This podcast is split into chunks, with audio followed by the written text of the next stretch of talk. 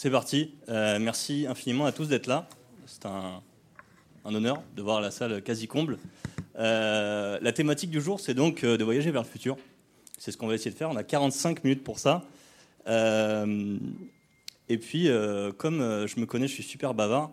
Je vais essayer de garder 5 minutes pour les questions-réponses. Puis après, je garderai du temps. Donc, si vous voulez qu'on continue le débat dans le couloir ou autre, ce sera avec grand plaisir. et puis, je vais commencer sans trop d'échauffement. Moi, je m'appelle Pierre Alix et je suis donc le cofondateur de Deux tonnes. C'est un atelier euh, qui permet de se projeter justement euh, dans le futur et de penser à la transition bas carbone. Euh, et vous allez voir que ça fait vachement écho avec la thématique du jour, mais ça n'était pas le début de ma carrière d'automne.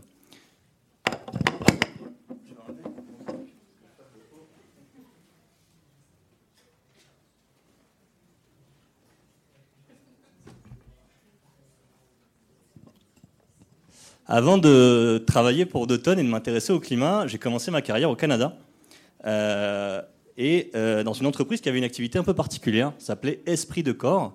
Et en fait, mon, travail, ma mission, c'est d'aller voir des gens dans des bureaux tranquilles et de leur dire Ok, euh, ça vous dit, on part dans six mois gravir une montagne par moins 50 degrés. Il y en a quelques-unes en Amérique du Nord-Est, notamment le, le, mont Washington, pour ceux qui connaissent, dans le New Hampshire. Et je leur proposais comme ça, un peu entre le, entre le café et, le retour au travail. Je leur dis est-ce qu'on est y va? C'était mon travail. C'est ça que je faisais. J'organisais des défis comme ça pour les gens. C'était une entreprise qui faisait de la mobilisation d'équipe et qui proposait aux gens de relever les défis. Et c'était intéressant parce que c'était leur employeur en général qui leur proposait ça. Et souvent, en fait, j'ai pu constater au fil du temps qu'il y avait trois types de réactions quand je proposais ce défi-là. Oui? Est-ce qu'il fait vraiment, vraiment moins 50 degrés dans le défi? Oui. Oui, oui, c'est. Euh, oui, c'est le, Mont Washington. C'est dans le parc national des White Mountains, dans le New Hampshire. C'est la pire météo d'Amérique. Euh, et en fait, ça avait le record de vent enregistré au sommet. Ça a été battu il y a quelques années en, Antarctique. Il fait vraiment très froid et c'est très dangereux. Il y a des gens qui meurent là-bas chaque année. Enfin, c'est pas vachement drôle en fait. Mais c'était un beau défi. Et on proposait ça à des gens normaux en fait, hein. des gens comme vous et moi qui n'étaient pas des alpinistes convaincus, des gens qui travaillaient au bureau comme ça. Et en fait, souvent, j'avais trois types de réactions quand je proposais ça. Euh, le premier type, c'est les gens qui disaient euh, eh ben En fait, ton truc, ça a l'air abominable. Euh, sur le papier, évidemment, ça a l'air pas sexy. je vois pas pourquoi j'aurais envie de faire ça. Le deuxième type, c'était des gens qui se disaient bah, c'est, c'est tout mignon, ton truc. Parce qu'en fait, la montagne, si tu la regardes bien, elle fait que 1917 mètres d'altitude, la montagne dont je parle. Et puis quand tu as du bon matos, bah, en fait, tu qu'à marcher c'est pas si compliqué. On est quand même au 21e siècle. Et puis, euh, bah, il y avait un troisième type, c'était bah, c'est impossible pour nous. Moi, je peux pas. Peut-être qu'un athlète de haut niveau pourrait le faire, mais moi, je pourrais jamais le faire. Donc, je vais pas me lancer là-dedans dès le départ. Et je trouvais ça super intéressant de voir ce pattern-là se répéter à chaque fois. Et puis après, j'ai continué ce boulot-là, puis après, je suis parti en Argentine et j'ai commencé à m'intéresser au climat. Et euh, en m'y intéressant, bah, j'ai très vite fait des liens avec mon ancien boulot. Et je me suis dit, en fait, le climat, il y a un petit peu le même truc, en fait. C'est-à-dire que la montagne, bah, c'est... Il y en a une quand même. Il y en a une, c'est-à-dire qu'on a un défi climatique à relever et qu'en général, on a exactement les mêmes types de réactions. C'est-à-dire soit c'est impossible, on ne va pas y arriver, donc ça ne sert à rien de commencer à s'y mettre, soit c'est ton truc, euh, c'est vraiment abominable, c'est pas sexy du tout, donc j'ai vraiment pas envie, moi, de m'y mettre, soit c'est tout simplement, c'est tout mignon, au final, on mettra une éoline à gauche et un peu de tri, sélectif à droite, et on va bien s'en sortir. Et donc je me suis rendu compte que bah, le défi n'était pas juste technique par rapport au climat, c'était avant tout un défi fait, de perception du problème et de savoir comment on s'y embarque. Et très vite, bah, ça m'a permis de comprendre que une fois qu'on a compris ça, une fois qu'on a compris le problème climatique, et que des fois les événements nous le, nous le rappellent, eh ben, le problème, c'est plus le pourquoi, ça devient le comment. Et qu'en fait, actuellement, nous tous dans cette salle, et je dirais l'humanité, on est face à une montagne, certainement. La question, c'est plus de savoir est-ce qu'il faut la gravir, on doit la gravir. La question, c'est de savoir comment. C'est donc l'heure des choix. Par définition, l'alpiniste, il doit se dire ok, bah, il faut que j'aille au sommet de cette montagne. Par quel itinéraire j'y vais? Qu'est-ce qui est le plus souhaitable? Qu'est-ce qui est le plus possible? Et qu'est-ce qui, par contre, est nécessaire de faire? Jusqu'à quelle altitude je vais devoir monter pour passer de l'autre côté? Jusque-là, vous me suivez? Ça fait du sens? Finalement, quand on parle du comment, ça nous pose des questions. Est-ce que c'est encore possible d'y arriver Premièrement? Deuxièmement, quel type de changements sont nécessaires pour y arriver et pour qui, pour quels acteurs? Et troisièmement, quels changements sont souhaitables? C'est-à-dire si on dit il faut changer, oui, mais changer comment? Et surtout, qu'est-ce qu'on veut, nous? Et ce triptyque-là, bah, finalement, il s'applique à tout le monde, y compris aux entreprises. C'est ce qu'on va explorer aujourd'hui. Donc, ça, c'est un petit peu notre point de départ. Et c'est ce qu'on va essayer d'explorer, comment on peut arriver au sommet de cette montagne. On va commencer quand même pour s'échauffer avec un petit quiz. Un petit quiz, ça va être très léger. Pour certains, ce sera des rappels absolument élémentaires. Pour d'autres, ce sera peut-être nouveau. Et on va avoir un système euh, très élaboré pour répondre aux questions. Il euh, n'y a pas d'app à télécharger. Ça va être euh, un système, la personne qui parle le plus vite et le plus fort a priorité pour répondre. Parce qu'on est quand même entre gens civilisés. Ça marche? Est-ce que vous êtes prêts pour la première question? Très bien. Première question. Quel est l'objectif international sur le climat? 2 degrés. 2 degrés quand? 2 degrés quoi? Effectivement, ça, se rapproche, effectivement. C'est une excellente réponse. Donc, il y a un accord qui a été fait à Paris.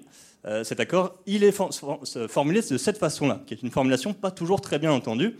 En gros, pour le dire encore plus simplement, la cible, c'est 1,5. Le seuil à ne pas dépasser, c'est 2 degrés. Finalement, ça nous donne un cap. Ce qui est bien, c'est que ce cap-là, c'est pas moi qui l'ai inventé hier soir en faisant des petits calculs. C'est tous les pays qui ont dit on est d'accord là-dessus, on signe, on ratifie avec les pouvoirs exécutifs et législatifs. Deuxième question. Quel rapport avec 2 tonnes Les émissions en 2050, c'est exact. C'est brillant.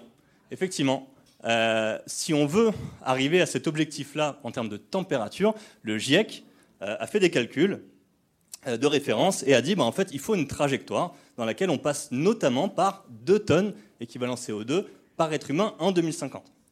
Ce qui est bien, c'est que ça nous permet de comparer avec notre point de départ. Notre point de départ en France, c'est environ 10 tonnes par an et par personne. Et donc là, on voit un petit peu plus que ça veut dire que le défi de la montagne, on doit diviser par 5 notre empreinte carbone en 28 ans. Et quand on sait que l'empreinte carbone, ça représente le mode de vie des gens, ben là on sait que déjà, euh, ça, va quand même commencer à gratter un peu. On peut, on on y penser. Pourquoi ça va commencer à gratter? Parce que l'empreinte carbone et les tonnes desquelles on parle, c'est vraiment quelque chose qui est complexe dans le sens où ça prend en compte des choses différentes. Pourquoi? Parce que l'empreinte carbone, elle est calculée avec la tonne équivalent CO2, qui est une unité créée par le GIEC. Le GIEC s'est dit, il nous faut qu'on ait un indicateur de base pour mesurer la contribution de l'être humain au changement climatique. C'est la tonne équivalent CO2 qui a deux intérêts. On compare les différents gaz à effet de serre, qui ont des impacts différents à quantité égale sur le climat. Et deuxièmement, on a une seule unité. Donc on fait de la comptabilité carbone, comme la comptabilité financière, division, addition, soustraction. On a juste une unité différente. C'est comme ça qu'on mesure l'empreinte carbone, ce qui nous amène à savoir qu'est-ce que c'est que l'empreinte carbone. C'est l'objet de la prochaine question. Voici une magnifique voiture électrique. Elle est produite en Chine, elle est utilisée en France. Quand on parle de l'empreinte carbone de ce véhicule, qu'est-ce qu'on intègre dedans? De quoi on parle? Production, fabrication, extraction de ressources, fin de vie, utilisation, tout le cycle de vie, mais c'est formidable. C'est là, on crescendo. Effectivement, euh, on intègre tout ça. Donc on va du tout début jusqu'à la toute fin, donc de l'extraction des matériaux nécessaires à sa production jusqu'à la fin de vie, c'est-à-dire comment on s'assure que le déchet généré soit géré. Et donc, ce que ça nous apprend, c'est qu'on a vraiment une approche par cycle de vie, comme vous l'avez dit, madame, à savoir qu'on prend en compte toutes les émissions, le direct et l'indirect, mais aussi la côté géographique. Cette voiture a beau être produite en Chine, on va les attribuer aux Français, qui va donc être responsable, le consommateur final, qui est responsable de sa production. C'est comme ça qu'on fonctionne. Ça nous permet d'avoir un peu une, notion liée à un mode de vie ou à un mode de fonctionnement, ce qui est assez pratique. Et on va arriver à notre dernière question.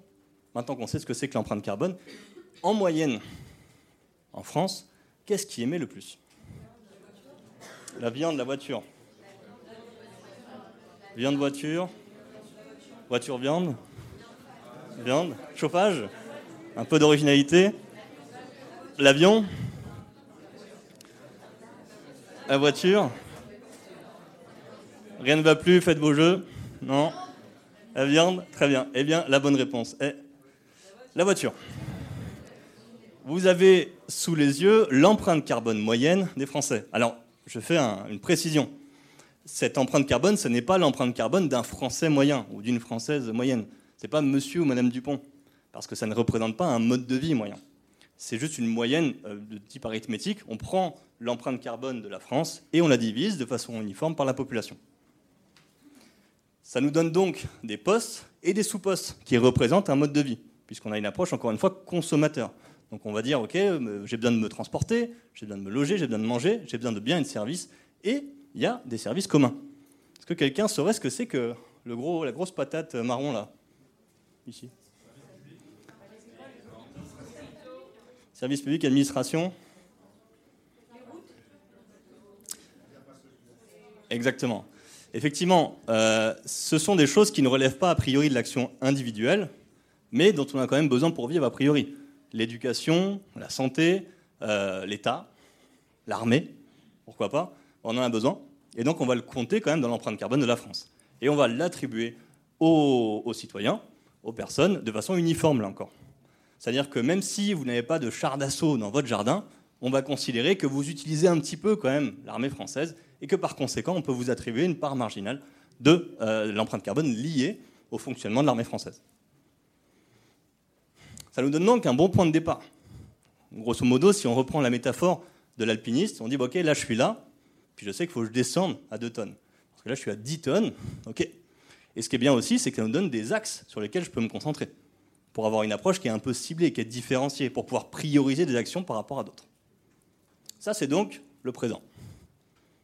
Maintenant, on va aller vers le futur. Pour aller vers le futur, déjà, je vais, faire une petite parenthèse sur ce que c'est que 2 tonnes pour que vous sachiez comment j'ai fait ma petite, euh, ma petite tambouille. Deuton, c'est un atelier qui permet de se projeter jusqu'à 2050 et d'établir en intelligence collective, en petits groupes, des scénarios de transition bas carbone, tout simplement. Donc grosso modo, durant l'atelier, on calcule son empreinte carbone individuelle avant l'atelier et on se met en équipe et on met en place des actions, on simule leur impact et on calcule à quel point ça fait baisser l'empreinte carbone. Et on le fait de façon chronologique, au tour par tour, jusqu'à 2050. La particularité de Deuton, c'est que on s'est dit, c'est cool l'action individuelle, mais il n'y a pas que ça, justement. Il y a aussi des actions collectives, donc on va prendre en compte les actions collectives.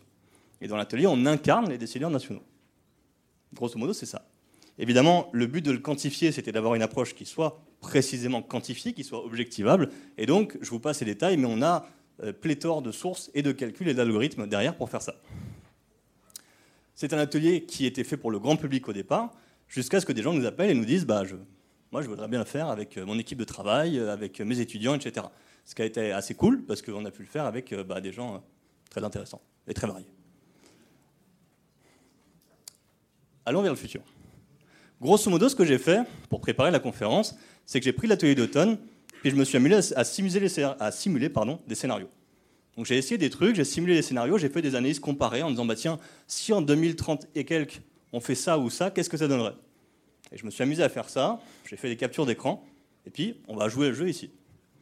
On va jouer le jeu, on va se dire ok, on se met en situation, on arrive à telle époque, et voilà quelle décision on pourrait prendre. Évidemment, on va le faire en démocratie, puisqu'on est quand même une belle salle comme ça, une assemblée, on va en profiter. Allons donc vers le futur, et le futur, il va se jouer ici.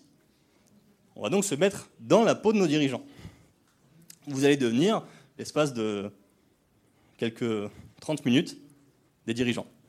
Qui ministre, qui député, qui pourquoi pas membre du MEDEF, à moins qu'il y en ait déjà dans la salle, évidemment. Et on va faire ça. On va donc à chaque fois avoir deux choix. J'ai simplifié le truc. Dans l'atelier d'automne, il y a 1000 possibilités, 1000 combinaisons. Là, je l'ai simplifié avec deux choix. À chaque fois, on aura deux options. Il y en a une en rouge, une en vert. C'est pour reprendre le truc de Morpheus. Il n'y en a pas une qui est mieux que l'autre. C'est à vous de choisir ça. Euh, ouais, j'avoue. Oui, bah, désolé. Bah, je fais ce que je peux. Euh, on va donc avoir deux choix à chaque fois. Et pour que vous compreniez bien, voilà comment ça va passer en termes de règles. Vous êtes obligé de faire un arbitrage. Vous devrez donc voter soit pour l'une des actions, soit pour l'autre, parce qu'on a un budget qui est limité. Il ne faut pas tout faire, malheureusement. Deuxième chose, c'est qu'on va avoir une quantification qui est imposée. En gros, j'ai pris les cartes du jeu de tonnes qui donnent une quantification et qui simulent cette quantification. Et je les ai simulées dans ce que je vais vous montrer. Troisième point qui est important, c'est qu'on va imaginer une mise en place rapide. C'est-à-dire qu'il y a des actions qui concrètement pour des contraintes industrielles, infrastructurelles, etc., prendrait possiblement 5, 10, 15 ans à mettre en place. Là, on va imaginer, pour simplifier l'impact, que l'impact se fait de façon quasi instantanée. Ça marche? Les règles sont claires? Très bien. On commence dans l'actualité. Nous sommes le gouvernement, il se passe des choses en Ukraine, il faut qu'on agisse, il faut qu'on réduise la quantité d'énergie euh, qu'on a, il faut qu'on réduise notre dépendance énergétique à d'autres pays, et puis évidemment, si on peut en profiter pour réduire nos émissions, c'est encore mieux. Pour ça, nous avons deux options. Option 1, on dit à fond sur l'efficacité énergétique. On mise à fond là-dessus, ça va concerner à la fois bien sûr l'industrie qui va utiliser moins d'énergie et moins d'énergie fossile, ça va aussi concerner le tertiaire avec beaucoup de rénovations pour les bâtiments publics, pour les bâtiments privés, pour les particuliers, etc. Ça, c'est la première option. Deuxième option, on parle de chaîne de valeur, on rationalise tout ça. On relocalise tout ce qu'on peut en termes d'industrie pour moins dépendre de l'étranger, par définition. Et on se dit, tant qu'à renationaliser, autant innover un petit peu sur place. On fait de l'économie circulaire pour consommer moins de ressources et possiblement moins d'énergie. Nous avons deux options. On va pouvoir voter à main levée, pour le coup.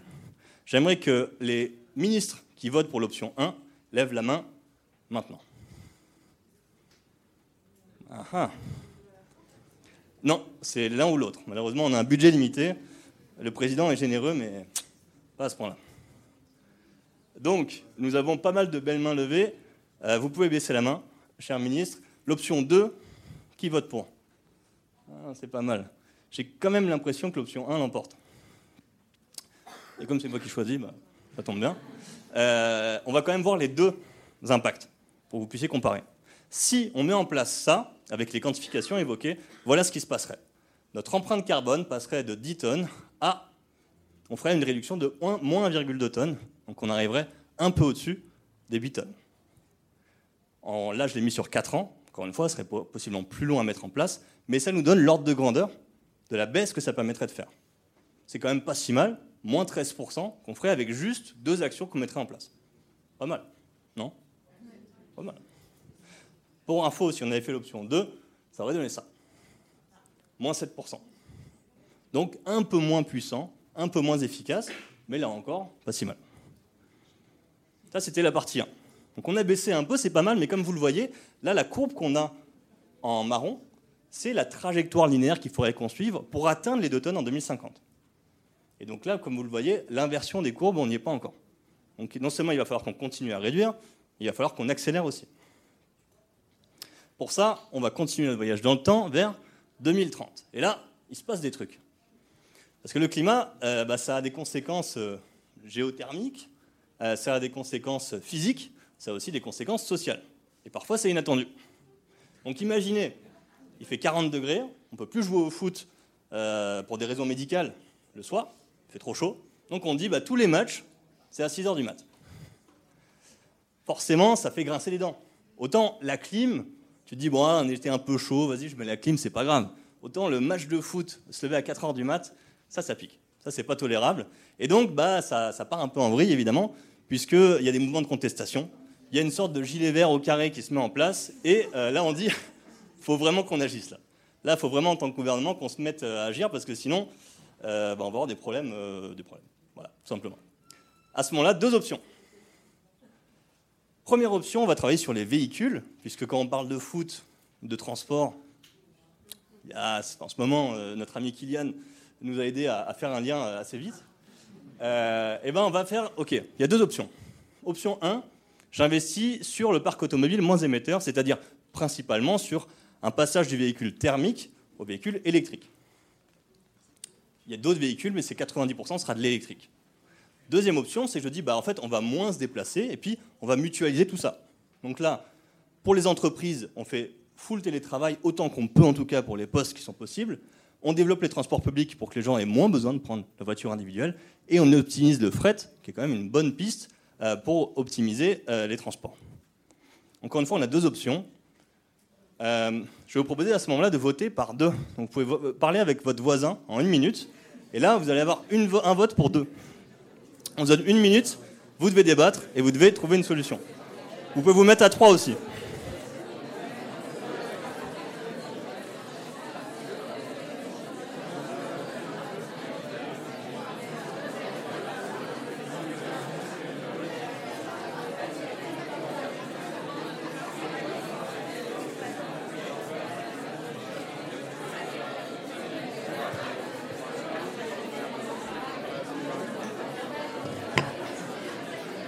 Encore 10 secondes.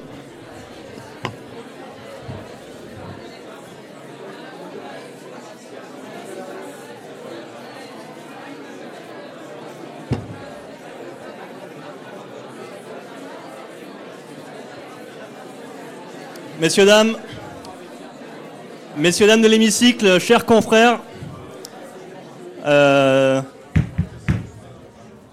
la, séance, euh, la séance est levée. J'aimerais que donc euh, vous puissiez voter par deux. Donc désigner entre vous qui lève la main cette fois-ci. Et je serai très vigilant. Ceux qui votent pour l'option 1, c'est maintenant. Ah, ah. Alors soit il y a... n'y a pas eu de décision, soit ça s'est joué au bras de fer, on ne peut plus lever la main. Euh, ok, donc euh, l'option 1, je, vois 3-4 votes, c'est tout pas très, pas très sexy, véhicule électrique. Deuxième option, qui lève la main Ah d'accord, je vois. Très bien. Et là, c'est le moment du dévoilement, parce qu'on va voir les deux impacts. Donc on avait déjà commencé à baisser, donc on repart de notre point de départ à l'avant.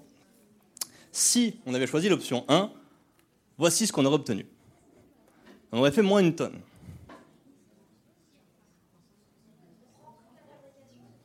On prend en compte tout, oui. Évidemment, c'est sur un scénario de transition industrielle où on va changer vraiment le parc en cours. Option 2.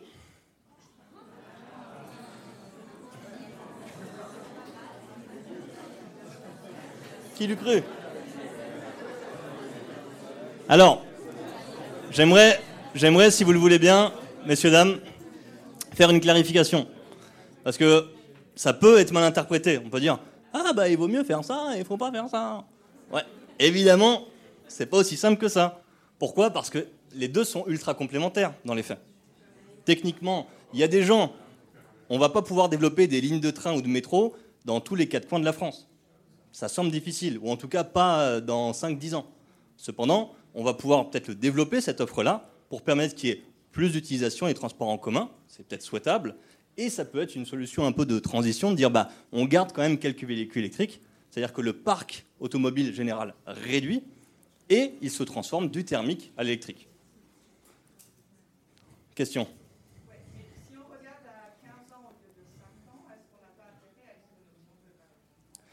C'est une excellente question.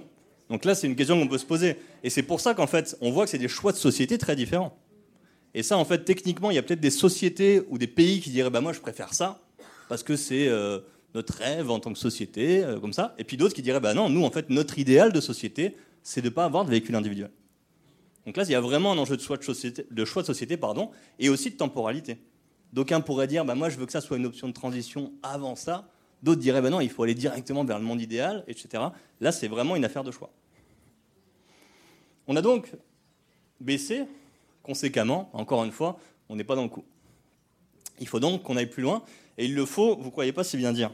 Parce qu'on arrive à la fin de la décennie 2030, ça commence à chauffer un peu partout dans le monde. Ce qu'on a vu cet été, c'est des, des pâquerettes à côté de ça, et ça a des conséquences. Cette fois-ci, c'est le Conseil de sécurité de l'ONU qui nous dit, chers Français, vous avez signé un accord de Paris où vous êtes engagé envers tous les autres pays. Vous avez dit que vous baisseriez vos émissions, vous êtes en retard. Et maintenant, euh, c'est plus pour rigoler. Donc soit vous le faites, concrètement, soit on vous sanctionne, diplomatiquement, économiquement, et on vous sanctionne vraiment. Donc là, faut vraiment faut se bouger. Faut vraiment y aller. Et là, quand faut se bouger, bah, il faut se bouger. Donc on va avoir deux choix.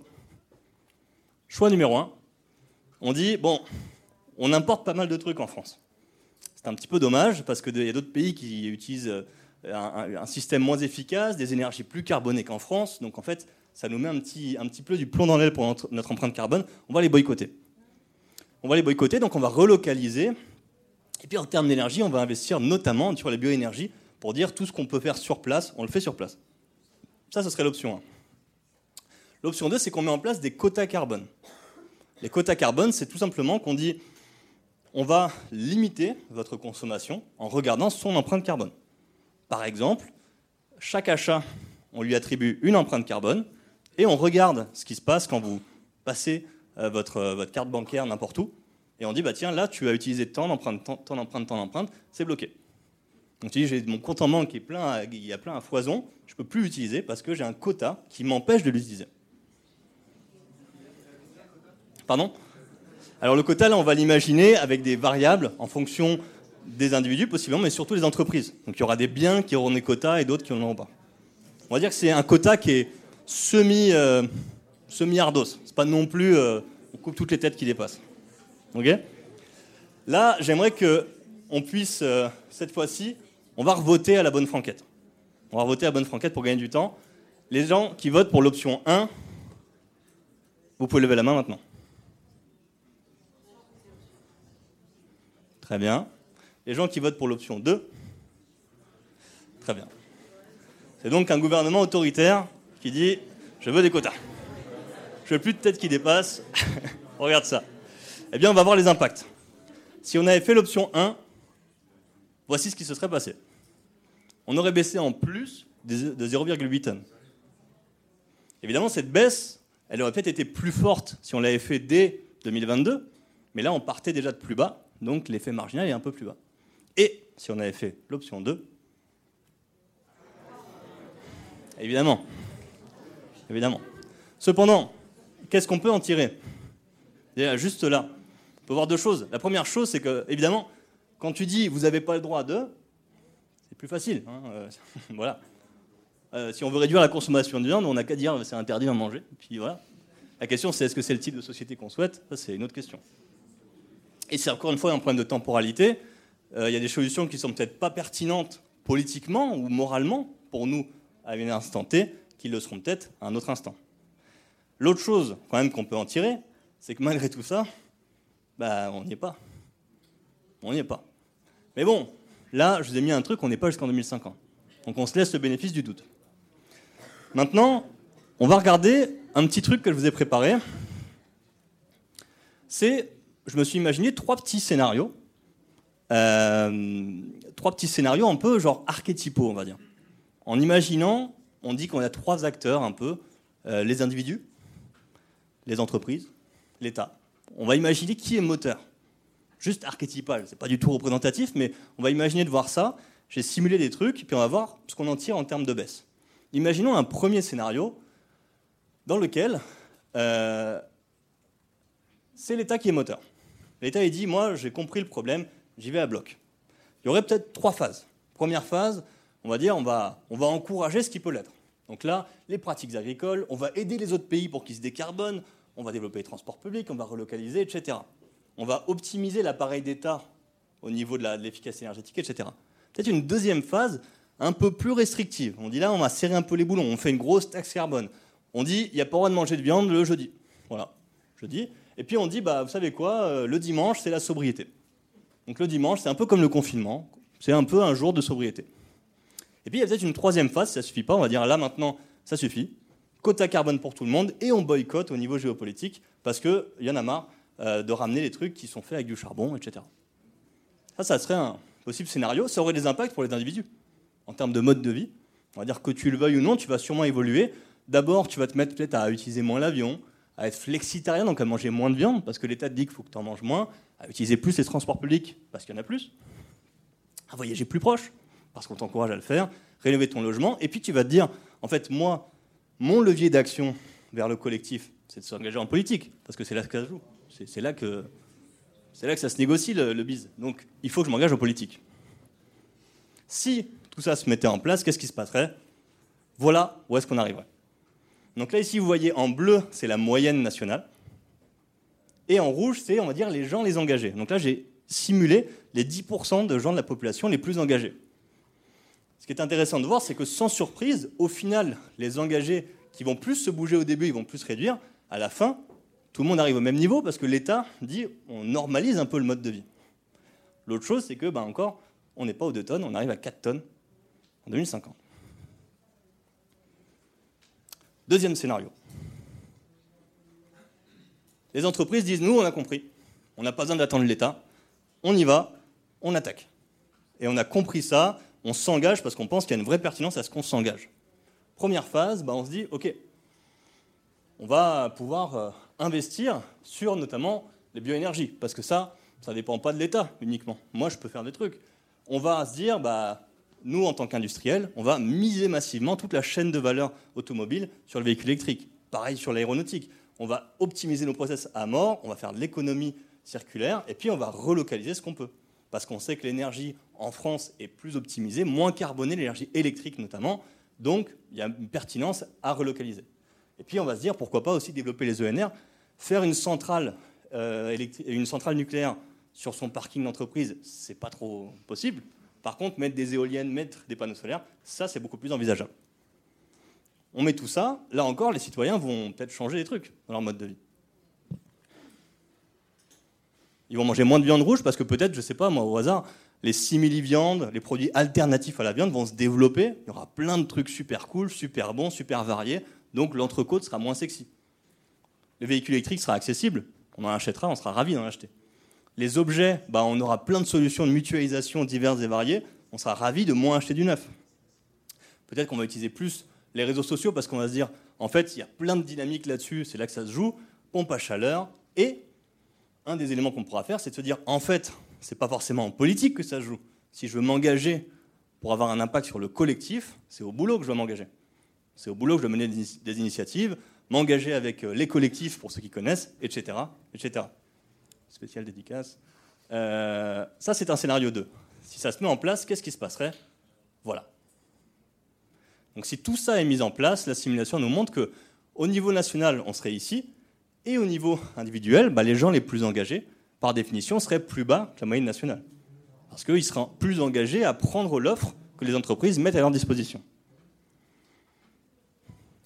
J'ai un petit instant de question. Est-ce qu'il y a une question jusque-là? Une surprise? Une critique? Oui, madame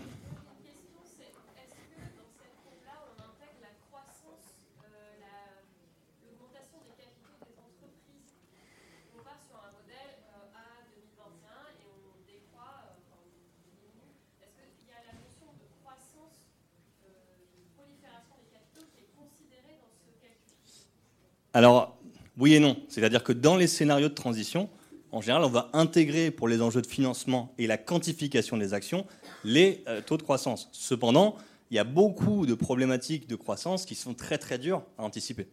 Déjà parce qu'il y, a de la géopolitique et des choses comme ça, et aussi parce qu'évidemment, c'est compliqué de dire si telle entreprise passe stratégiquement au véhicule électrique, elle aura tel taux de croissance. Ça, c'est compliqué à mettre en place. Et c'est d'ailleurs compliqué de dire aussi si elle passe pas au véhicule électrique, elle aura tel taux de croissance. Parce que la demande, elle change. Donc il y a aussi cet enjeu-là. Donc oui et non. Mais c'est une excellente question. Troisième scénario, qui qui manque? Les citoyens. Eh bien, les citoyens disent, nous, on est moteur. Nous, on n'attend personne, on agit. Bah, qu'est-ce qu'on fait? On sort plus sobre. On se dit, bah, en fait, euh, on n'a pas besoin d'aller euh, très très loin. Euh, faire des trucs cool. En fait, il y a plein de trucs pas loin de chez nous. Et là, on en profite. On se dit qu'en fait, notre, nos finances personnelles sont un gros levier. Donc, on investit sur des solutions de finances durables.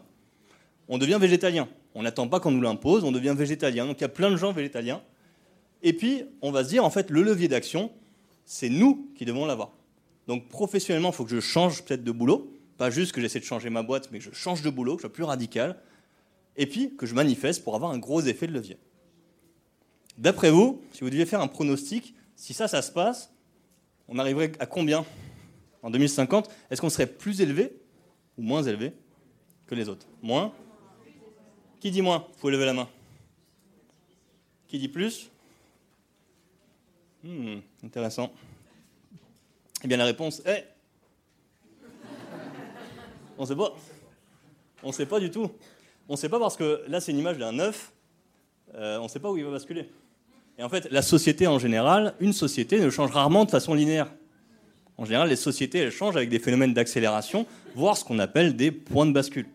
Donc quand il y a une certaine partie de la population qui est engagée vers quelque chose, en général, les changements ne sont pas linéaires, on va avoir un point de bascule. Qui peut être d'ailleurs positif ou négatif. D'aucuns pourraient dire, est-ce qu'il vaut mieux qu'il tombe l'œuf ou est-ce qu'il faut mieux qu'il reste du bon côté de la table? Ça, c'est les opinions de chacun. Cependant, ce qui est sûr, c'est que c'est difficile de dire avec certitude l'engagement des citoyens donnera X ou Y résultat. Ce qui est certain, c'est que s'il y a plus de citoyens qui s'engagent, il y aura sûrement des effets de levier beaucoup plus forts. La question, on a fait une simulation, trois simulations jusqu'à 2050, laquelle euh, est la plus réaliste? Est-ce que c'est juste une simulation? D'après vous, est-ce que c'est juste une simulation fantaisiste? Eh bien, vous ne croyez pas, c'est bien dire. Puisque bah, y, y, a un plan, en fait. Il y a un plan qui s'appelle la stratégie nationale bas carbone.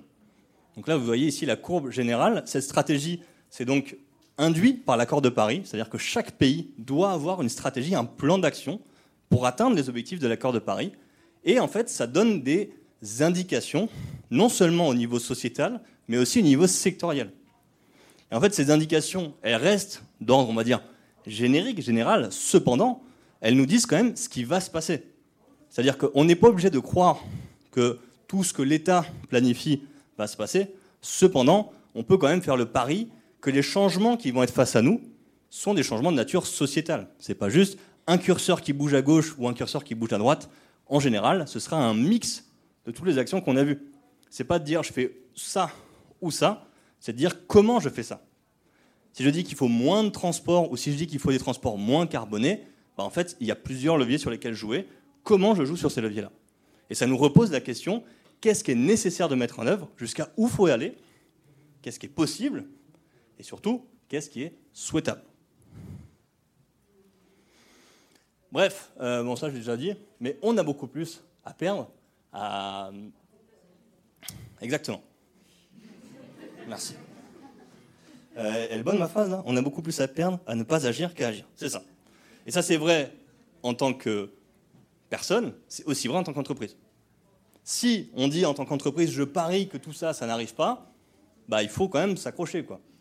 C'est comme quelqu'un qui dirait, moi je parie que la transition numérique en 95, je parie que la transition numérique, ça va juste changer qu'on n'utilise plus du papier pour prendre nos notes, on utilise euh, notre portable. Peut-être c'est un peu plus profond comme transformation sociétale, et si tu t'es pas, pas préparé à ça, peut-être tu vas te planter un peu dans les grandes largeurs. On va donc pouvoir conclure avec quelques messages clés. Qu'est-ce qu'on peut tirer de tout ça? Première chose, bah, deux tonnes, c'est ambitieux. Là, on a vu trois scénarios, on a quand même mis des trucs en place. En tant que gouvernant, vous n'avez pas, pas chômé quand même. Vous avez mis des trucs en place, vous avez fait des investissements, vous avez lancé des choses, et malgré ça, aucun des scénarios nous a amené aux deux tonnes. Ça montre bien l'ordre de grandeur, la taille de la marche à franchir. Et ça, ça nous montre qu'il y a des changements qu'il faut mettre en place, il y en a des majeurs. Et donc quand on parle de transition, c'est vraiment de ça qu'on parle. C'est vraiment une transition dans laquelle il y a des changements majeurs, à la fois pour les modes de vie individuels, à la fois pour la façon dont l'État mène sa politique, et à la fois pour les entreprises et leur business model. Deuxième message. Cependant, ça ne veut pas dire qu'on ne peut pas agir. C'est une montagne, certes, ça n'est pas un mur. Donc la, pente est raide, mais la ligne est droite. C'est ça Le chemin est droit. C'est Raffarin, ça, non? Euh, Bref, en tout cas, il y a plein d'actions pour réduire. Là, on en a vu quelques-unes. Et encore une fois, on a fait des trucs un peu archétypaux. Soit je fais ça, soit c'est ça. Dans les faits, en fait, on a une liberté très grande de choisir les curseurs qui nous vont bien, les actions qui nous plaisent, et en fait, de pouvoir innover par rapport à ça. Et rien qu'avec quelques actions-là, en 30 minutes, on a quand même réduit de 10 tonnes à 4 tonnes. Et on n'est pas parlé d'aller sur Mars créer des usines ou de revenir au temps des Amish. On a vu que des trucs qui sont quand même dans le champ du débat public, qui sont tout à fait réalisables. On sait comment. La seule question, c'est qu'est-ce qu'on veut mettre en œuvre? Troisième chose, c'est que précisément, il y a différents chemins possibles. Il n'y a pas qu'une façon de faire la transition, qu'au final, cette montagne-là à gravir, c'est à nous de choisir l'itinéraire par lequel on veut la gravir. Et ça, c'est quelque chose qui nous ramène à notre pouvoir de décision. L'avenir n'est pas écrit. C'est à nous de voir la transition qu'on veut faire, c'est à nous de choisir ce qui nous semble le plus pertinent économiquement, moralement, sociétalement, etc. Ça revient au niveau individuel. Il y a des gens qui ont des contextes différents, qui ont des cultures différentes, des contraintes familiales différentes. Ça revient à la même chose, évidemment, en tant que société et évidemment en tant qu'entreprise. Quelle stratégie je vais mettre en œuvre? Comment je me projette sur le long terme pour choisir l'itinéraire qui est le plus pertinent pour moi face au monde de demain? Autre point, ce sera mon dernier, c'est que la transition peut être vue comme une opportunité. On a parlé de croissance tout à l'heure, bah effectivement, euh, la croissance, c'est une façon de mesurer la valeur. Cependant, la transition, ça peut être vu comme une façon de créer plein de valeurs. Et pas que de la valeur économique, de la valeur sociétale aussi. Et cette opportunité-là, ça peut être quelque chose à saisir. Il y a la différence entre une crise et un défi. Et une crise peut devenir un défi. Et un défi, comme on l'a vu au début, ça peut être super cool. Et en général, les gens qui se lancent dans des défis, ils y prennent du plaisir. J'aimerais savoir, à main levée, les gens ici qui font de la randonnée, des fois. Il y en a beaucoup. Est-ce que vous, vous aimez ça? Trop bien. Très collaboratif. Eh ben c'est chelou. Ben, c'est vachement chelou. Parce que la randonnée sur le papier, vous devez expliquer ça à quelqu'un, vous dites, bah, moi, tu sais quoi, ce que je fais, c'est que je vais dans un endroit, je mets des grosses bottes qui font super mal aux pieds, je mange des sandwichs écrasés au fond du sac, je dors le soir dans une tente à deux, l'autre il ronfle à côté, moi j'ai une branche sous mon sac de couchage, c'est vraiment abominable. Ah ouais? Bah ouais, mais pourquoi tu restes pas chez toi? À regarder Netflix et à boire un café? Bah en fait, pourquoi? Parce que en fait, c'est beaucoup plus cool de partir en randonnée. Parce que même si les conditions matérielles objectives de l'expérience sont très différentes en termes de confort en théorie, la réalité de l'expérience vécue, elle, est super différente. Quand on part en randonnée, on sait vers où on va, on a un but. C'est super symbolique, personne ne nous a obligés d'y aller. On adore y aller. On crée peut-être des relations différentes avec les gens autour de nous. On marche ensemble, on a un but commun. On aurait pu avoir la même discussion dans un café à côté de chez nous, mais on préfère l'avoir, c'est beaucoup plus puissant de l'avoir là-bas. On crée des liens complètement différents. Je pense que peut-être que cette transition-là, c'est un peu la même chose. Possiblement, en fait, ça peut être un moyen, en tant qu'individu, de se dire, bah, tu sais quoi, ça me donne un peu de sens à ce que je fais. Si j'arrête de manger de la viande, des trucs comme ça, je ne suis pas devenu Gandhi du jour au lendemain. Mais le soir, bah, je, me, couche, je me dis, bon, c'est quand même pas mal. Quoi. Je suis heureux, je suis content de moi. Et puis en tant que société, peut-être aussi que c'est une opportunité. On a plein de différences, on est d'accord sur rien, mais on se dit là, on a un, on a un défi commun, et on va s'y mettre tous là-bas. Peu importe nos opinions, peu importe euh, tout plein de trucs, là au moins, on va tous aller là-bas, et ça peut nous donner un effet de levier formidable pour faire plein de choses ensemble, et pourquoi pas rayonner en tant que société envers le reste du monde. Bon, en tout cas, j'y crois. Ceci étant dit, je vous remercie, mais évidemment, je ne peux pas m'empêcher de parler un peu de Dutton. Vous l'aurez bien compris, avant de vous laisser poser des questions. Euh, bah, je vous ai déjà dit ce que c'était. Je vous ai déjà dit euh, un peu à quoi ça ressemblait. Grosso modo, c'était un atelier qui se fait en intelligence collective. Cet atelier en intelligence collective, on va calculer son empreinte carbone avant. On fait à chaque fois une intro pour que tout le monde comprenne bien les concepts de base. Ce fait que c'est très accessible. C'est pas un truc qui est réservé aux techos ou aux experts. Au contraire. Et puis on simule et puis surtout on en tire des leçons. Donc là, ce qu'on a vu, en gros, c'est genre 0,2% euh, du fun, de la puissance pédagogique de Dutton. J'espère que ça vous a plu déjà. Et évidemment, à la fin, bah, on se projette vers l'action.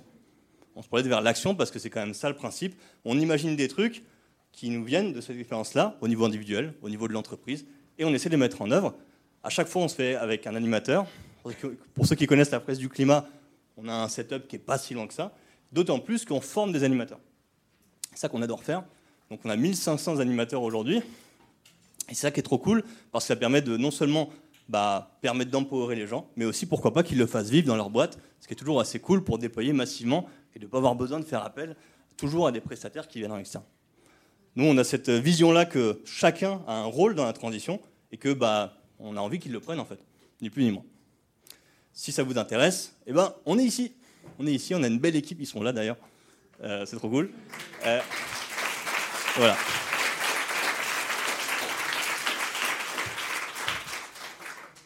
Euh, et bah écoutez, il nous reste 2-3 minutes, je pense, pour des questions, s'il y en a, des critiques ou des insultes. Est-ce qu'il y a des questions? Ou des remarques?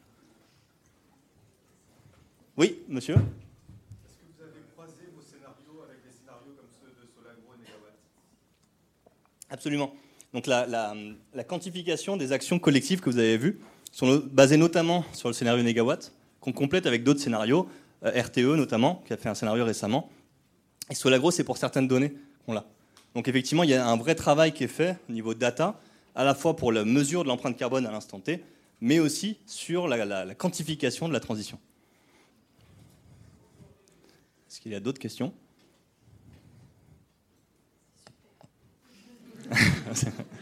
Euh, Oui, madame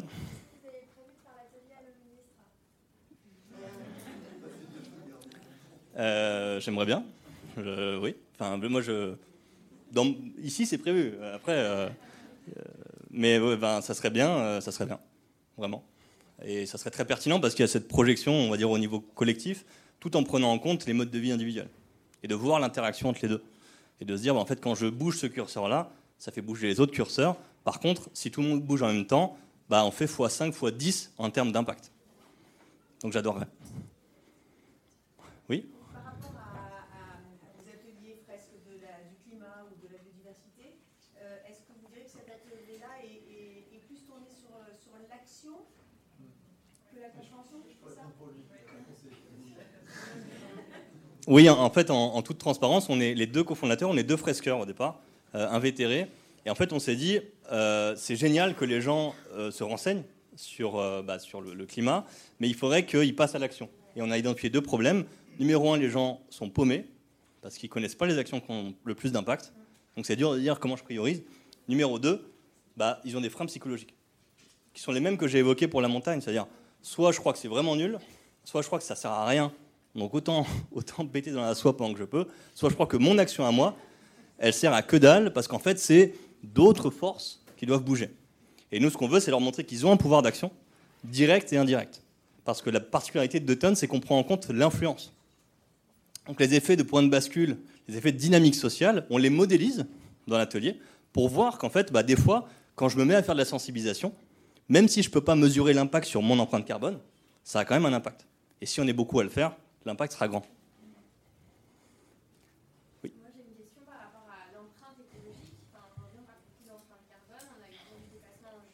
Mmh. Est-ce que, euh, est que, la prise en compte de ces enjeux aussi d'empreinte écologique, c'est-à-dire de consommation de ressources, euh, va s'intégrer à un moment Je pense par exemple à, à, la viande notamment, qui pour le coup, dans l'empreinte écologique, a un énorme poids d'empreinte. De, est-ce qu'il euh, est qu y a un moment où, où, les deux peuvent se rejoindre et on peut prendre en compte à la fois cette empreinte carbone et cette empreinte écologique C'est une excellente question. Je vais répondre en deux points. Euh, le premier point, c'est qu'en fait, on a pris le parti avec deux tonnes de ne prendre en compte qu'un seul indicateur, qui est l'empreinte carbone. Pourquoi? Parce qu'il est facile à suivre, il est très représentatif. Pour d'autres considérations, c'est pas toujours évident d'avoir un indicateur central qui mesure tout. Et ça commence à mettre de, la, de manque de clarté au niveau pédagogique. Cependant, la plupart des actions sur l'empreinte carbone, on réalise très vite que des co-bénéfices, il y en a énormément. Et en fait, souvent, euh, en, débrief de l'atelier d'automne, bah, on parle des ODD, et on se rend compte que, ah bah tiens, en fait, quand j'agis là-dessus, ça marche aussi là-dessus. Puis quand j'agis là-dessus, ça marche aussi là-dessus. Qui sont à la fois des ODD au niveau purement environnemental, donc biodiversité, etc., mais à la fois parfois aussi au niveau social.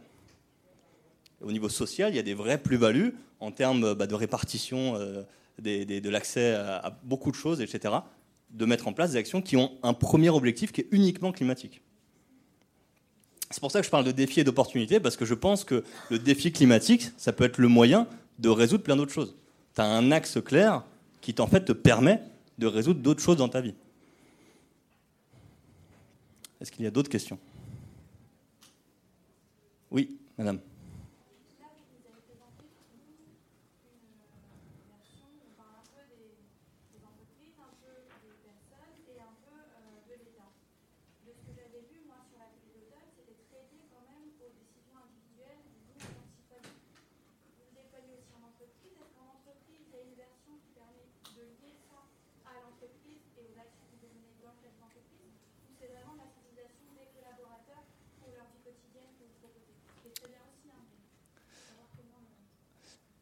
Les deux. C'est une excellente question, les deux. Au départ, beaucoup de gens croyaient, d'ailleurs nous-mêmes, on croyait que c'était uniquement individuel, éco-geste, on va dire. Cependant, après, on s'est rendu compte que c'était quand même vachement plus puissant que ça si tu le voyais comme ça. Donc en fait, déjà de base, toutes ces actions-là, elles font beaucoup, beaucoup écho à plein de trucs que tu peux faire en entreprise. Déjà dans ta propre chaîne de valeur, sur qu'est-ce que je peux optimiser, c'est-à-dire que bah tiens, ça en fait, est-ce que dans ma boîte je peux le faire, etc. Primo, mais deuxio, en pensant à l'évolution du marché, à l'évolution de la demande, à l'évolution de la loi, etc. Le deuxième axe, c'est qu'effectivement, on a formé des animateurs pros et on a créé des contenus pour justement aller encore plus loin au niveau stratégique et faire des liens très concrets. Dire bah, c'est quoi la sobriété sur un business model? Euh, Comment on peut transformer une chaîne de valeur? Et en fait, on peut faire de, de, certains trucs, ce sont des excellents prétextes pour amener des notions vraiment business, investissement, etc. Et donc c'est pour ça que en entreprise, on n'intervient pas que pour de la culturation, de la sensibilisation, mais aussi pour des COMEX, des CODIR, qui disent je veux un peu prendre de la hauteur. Pas juste penser à bon alors euh, on fait ci ou on fait ça. On prend de la hauteur et on en permet de ressortir avec des axes beaucoup plus stratégiques. Et euh, moi je trouve ça cool. Je trouve ça vraiment cool. Et c'est là où c'est le plus passionnant à vrai dire. Même si c'est cool aussi la sensibilisation individuelle. Oui, madame En tant que fresqueur, apparemment, initialement, est-ce que vous avez une offre qui permet de combiner un premier atelier euh, sur la fresque du climat et euh, d'aller vers votre atelier euh, créé par l'automne Parce que j'imagine que là, on était tous plutôt avertis, mais je ne me rends pas compte comment est fait l'atelier sur deux heures et demie, trois heures. Donc c'était bien de commencer par une fresque du climat pour aller vers ça. euh, Je ne sais pas s'il y a une offre de Euh, oui, oui, bah effectivement, il y a une complémentarité pédagogique qui est, naturelle, on va dire, depuis la création, entre les deux ateliers, ce qui est plutôt cool. Donc ça peut très bien se faire les deux sur la, sur la même journée parfois, ou à une semaine d'intervalle ou autre, et là c'est vachement fluide. Le problème, les solutions. Mais euh, on peut aussi le faire sans avoir fait euh, la fresque avant. Et de plus en plus, il y a des gens qui disent, bah, j'ai l'impression, des fois à tort ou à raison d'ailleurs, j'ai l'impression d'en savoir un peu sur le problème, et j'ai envie de me projeter vers les solutions. Et ce qu'on fait au début de l'atelier, c'est qu'on a toujours une phase où on rappelle les notions clés, y compris sur le problème climatique. Donc moi, j'encourage tous ceux qui le peuvent à faire une fresque du climat, évidemment, mais après, on peut faire les deux, et ce qui est encore plus cool, c'est que le débrief de la fresque, bah, on peut le préparer pour d'automne. Donc les notions d'empreinte carbone, etc., on se prépare pour d'automne, et les gens ont hâte déjà de faire la suite. Donc euh, oui et oui. Oui, madame Moi qui ai la casquette euh, dollar, désolé. Pas de souci. Est-ce que vous avez une approche économique aussi dans vos ateliers C'est-à-dire que moi, je- j'ai besoin de, de convaincre ma direction qu'il y a un, une- Vous avez des cartes par là un avantage euh, Ouais. économique aussi. Est-ce que dans vos ateliers, donc, vous avez aussi cette, euh, cette approche-là C'est exact. Euh, en fait, là, je vous ai les visuels que je vous ai montrés. En fait, je j'ai triché, j'ai coupé les, les cartes de l'atelier. Vous voyez Ici, là, en fait, en dessous, il y a des explications supplémentaires et notamment, on introduit la notion de budget en milliards d'euros. Donc, c'est pas une quantification exacte, c'est des ordres de grandeur. Mais en fait, chaque action collective a un coût en milliards d'euros, ce qui permet de dire, en fait, je dois arbitrer. Donc, le travail d'arbitrage que vous avez fait là, on a la même chose dans l'atelier, mais avec plus de choix. Donc, on dit, bah tiens, ça, ça coûte 2 milliards, ça, ça coûte 1 milliard, ça, ça coûte 4 milliards. Comment on répartit une option pour avoir le plus d'effets Ce qui oblige à prioriser, oblige à vraiment réfléchir et à pas juste faire une liste de courses. Pas juste dire, on n'a qu'à tout faire, on verra ce que ça donne. Et là, c'est vraiment cool parce que ça introduit notamment cette notion de contrainte économique et de dire, il faut que tu tranches. On ne peut pas tout faire. Pour les ENR, par exemple, euh, bah, nous, on est intéressés, on a de la surface sur des pan- panneaux photovoltaïques. Et on voit que le ROI est de 20 ans, sachant qu'on a euh, à peu près une durée de vie d'équipement de 20 ans. Moi, mon, mon financier, il va me dire euh, c'est gentil, mais euh, ton truc écolo, là, euh, c'est pas rentable. Mhm. Comment est-ce que je défends ça Euh, Alors, c'est un des Ouais, je vois. Je suis face aujourd'hui à ce type de, réponse de, mes financiers. J'ai beau expliquer qu'on est dans la merde, parler comme ça, euh, depuis ce matin, c'est le mot il faut agir. Et ben en face, j'ai oui, mais ROI là, il est 20 ans. Et moi, dans 20 ans, je serai plus là, donc euh, m'embête pas. voilà mon retour. Je vois. Alors, je vais répondre de façon générale, mais moi, souvent, face à cet argument-là, ben, je vous dis ce que j'ai un peu dit tout à l'heure. C'est-à-dire que c'est pas juste une question de dire euh, il faut le faire parce que euh, c'est pertinent pour le climat. Ça peut être aussi un pur calcul pragmatique économique. Quand je sens un changement de demande, en tant qu'entreprise, en général, je m'adapte. J'attends pas d'être mis au pied du mur. J'anticipe.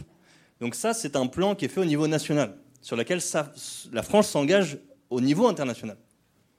Donc on peut dire, ça arrivera jamais, c'est des bêtises, etc., etc. L'État ne tiendra pas ses promesses, les autres entreprises vont pas bouger, la demande va pas changer, personne va réduire sa consommation de viande, personne n'aura envie des véhicules électriques, etc. On peut dire ça, mais il faut, avoir des joues quand même. Il faut, être serein. Il faut se dire, non, non, non, j'ai compris que la demande n'allait pas changer. Et je trouve que ça, c'est un vrai enjeu. C'est quel pari tu veux faire? Soit tu dis, rien va changer, ça sert à rien de s'y mettre. Soit tu dis, j'anticipe le truc, j'ai un coup d'avance. Et en fait, la question n'est pas juste de dire, est-ce que je gagne un ou deux points de croissance C'est aussi comment je préserve mes parts de marché actuelles, comment je m'adapte par rapport à des changements sociétaux, qui peuvent d'ailleurs venir de la loi. C'est-à-dire que moi, je peux dire, je veux pas de ci, je veux pas de ça. Un jour, il y a une loi qui passe, et là, tu es le bec dans l'eau.